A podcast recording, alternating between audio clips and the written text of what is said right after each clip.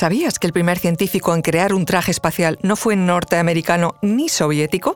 Aunque es probable que no hayas oído hablar antes de él, fue un español el que inventó el traje que serviría de inspiración al que llevó Neil Armstrong hasta la Luna. Atentos, que hoy ascenderemos a las alturas de la ingeniería española con la historia de Emilio Herrera, el padre del traje espacial y, por cierto, amigo cercano de Albert Einstein. Os contamos esto y mucho más a continuación. Conoce mejor al equipo que protege nuestras costas. Alerta en el mar, el jueves a las 10 un nuevo episodio en National Geographic. Soy Luis Quevedo, divulgador científico. Y yo soy María José Rubio, historiadora y escritora. Y esto es Despierta tu curiosidad, un podcast sobre historias insólitas de National Geographic. Y recuerda, más curiosidades en el canal de National Geographic y en Disney Plus. España es tierra de mentes curiosas y despiertas, responsables de algunas de las creaciones más importantes de finales del siglo XIX y principios del siglo XX. Fue una época de grandes inventores, el submarino de Isaac Peral, el autogiro de Juan de la Cierva, precursor del helicóptero, el funicular de Torres Quevedo o el tren articulado de Alejandro Goicoechea, colocaron a España a la vanguardia de la ingeniería mundial. Y fue nuestro protagonista, Emilio Herrera, quien formó parte de aquella generación de innovadores, quien se convertiría en una de las figuras más destacadas de la aeronáutica de la época. Herrera nació en la calle de San Isidro, del barrio de San Antón, en el centro de Granada, en 1879. Hijo de una familia de la burguesía ilustrada, sus padres eran Rita Linares Salanava y el militar Emilio Herrera Ojeda. Ah, y era descendiente del arquitecto Juan de Herrera, quien fue responsable del diseño del monasterio de El Escorial para el rey Felipe II. Desde pequeño fue un apasionado de la aviación y la aerostática. Estaba inspirado tanto por su padre, militar de profesión, que organizaba ferias y espectáculos científicos, como por las novelas de Julio Verne que leyó de niño.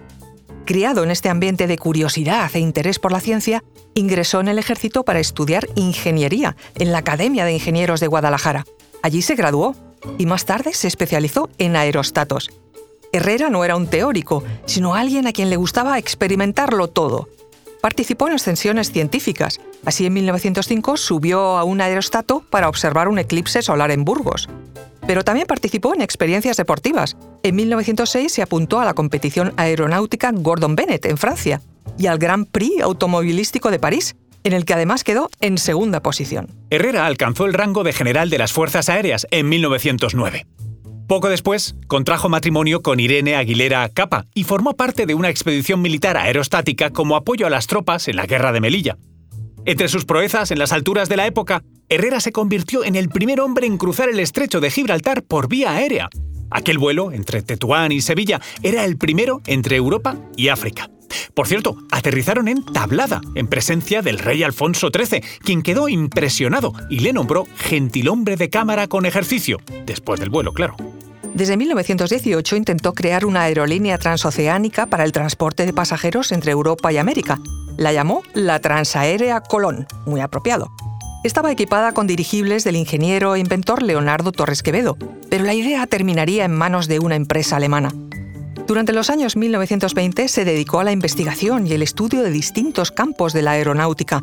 Colaboró con Juan de la Cierva en la invención del autogiro y en el diseño del túnel de viento de la base aérea de Cuatro Vientos en Madrid, uno de los más avanzados de la época. Tras el derrocamiento del rey Alfonso XIII y el comienzo de la Segunda República, Emilio Herrera acompañó al monarca a París, pero se encontró con un dilema moral. Había jurado lealtad al rey, pero también sentía un profundo compromiso con el pueblo español. Finalmente, el propio rey le invitó a volver a España. De vuelta en nuestro país, Herrera comenzó el que fue su proyecto más ambicioso, alcanzar la estratosfera en globo. En 1928, Benito Molas y su tripulación ya habían intentado alcanzar una altura semejante, pero fallecieron en el intento por falta de oxígeno. Herrera se puso manos a la obra para diseñar un aparato y una estrategia que le permitieran conseguir lo que Molas no pudo. Su plan era construir, empezando en 1933, un globo que fuese capaz de superar los 20.000 metros y, sobre todo, un traje adecuado que aislase al piloto del frío y la presión, ah, y le proporcionase oxígeno y le permitiese movilidad. Realizó sus dos diseños en 1935, entre los talleres del Polígono de Aerostación de Guadalajara y el Laboratorio Aerodinámico de Cuatro Vientos. Por un lado, un globo que podía alcanzar los 26.000 metros de altitud y, por otro, el primer traje espacial que contaba con, ojo, eh, micrófono, sistema de respiración antivapor, termómetros, barómetros y varias herramientas para medir y recoger muestras. Aquel traje estaba formado por tres capas, una de lana, otra de caucho y otra de tela reforzada con cables de acero. Todo esto forrado por una capa exterior de plata que evitaba el recalentamiento. El casco cilíndrico era de acero recubierto de aluminio y con un triple cristal para evitar la radiación. Contaba además con un micrófono para comunicarse por radio. En las articulaciones tenía un sistema de acordeón que permitía la movilidad del piloto. El estallido de la Guerra Civil Española acabó con su experimento. Pese a su ideología conservadora y monárquica, permaneció fiel al gobierno de la República, guiado por su mentalidad liberal y demócrata.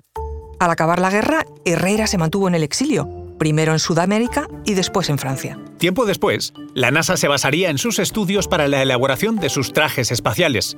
Tanto fue así que, como reconocimiento, el astronauta Neil Armstrong entregó una de las rocas lunares a uno de los colaboradores de Herrera, Manuel Casachus Rodríguez, que por aquel entonces era empleado en la NASA.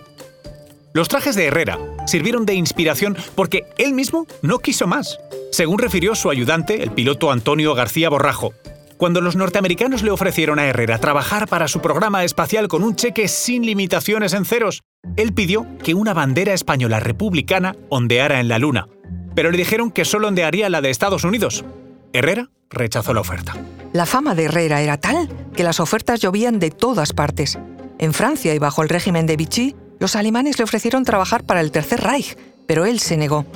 También en Francia se interesó por la astrofísica y la teoría de la relatividad, lo que le llevó a establecer una amistad con Albert Einstein, quien lo recomendó ante la UNESCO para trabajar como consultor de física nuclear. Estuvo ligado al gobierno republicano en el exilio. De hecho, fue su presidente durante dos años, entre 1960 y 1962. Sin embargo, nunca abandonó la investigación ni la divulgación científica. Emilio Herrera falleció en 1967, en Ginebra, a la edad de 88 años. Sus logros nunca fueron reconocidos en vida por España, por motivos exclusivamente políticos, pero eso no le impidió gozar del reconocimiento internacional de su obra. Recuerda que puedes encontrar más contenidos relacionados y el especial Genius Einstein en el canal Disney Plus.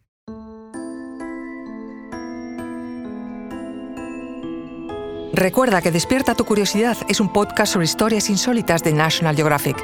Disfruta de más curiosidades en el canal de National Geographic y en Disney Plus. Y no olvides suscribirte al podcast si has disfrutado con nuestras historias.